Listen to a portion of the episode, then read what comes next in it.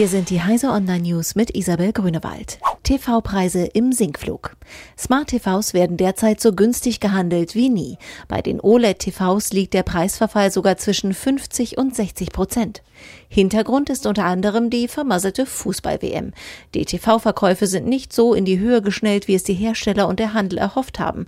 Deshalb wollen Händler ihre Lagerbestände jetzt bereinigen. Denn Freitag beginnt die IFA. Passend zur Unterhaltungselektronik-Show in Berlin werden die neuen Modelle vorgestellt. Und dann wird es deutlich schwieriger für den Handel, Modelle aus dem letzten Jahr loszuwerden. Facebook sperrt Armeechef und andere Accounts in Myanmar.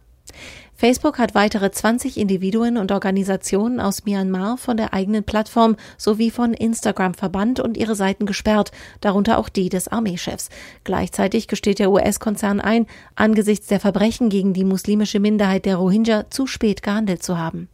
Damit reagiert Facebook auch auf einen Bericht der Vereinten Nationen, in dem es heißt, Facebook war ein nützliches Instrument, um Hass zu verbreiten. Jamaika-Koalition will E-Sport in Schleswig-Holstein fördern.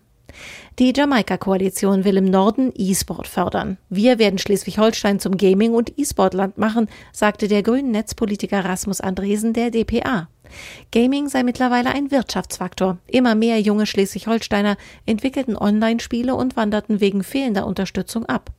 Die Landesregierung müsse deshalb Start-ups im Games-Bereich fördern. Britische Regierung will Satellitensystem Galileo klonen. Der Streit zwischen der EU und Großbritannien über den Zugang zum Satellitennavigationssystem Galileo nach dem Brexit verschärft sich.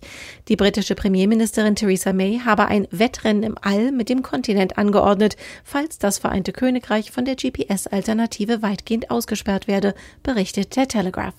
Um ein solches Großprojekt zum Laufen zu bringen, hat der britische Schatzkanzler laut Telegraph bereits 100 Millionen Pfund zugesichert, um einen ersten Plan zu umreißen. Diese und alle weiteren aktuellen Nachrichten finden Sie auf heise.de.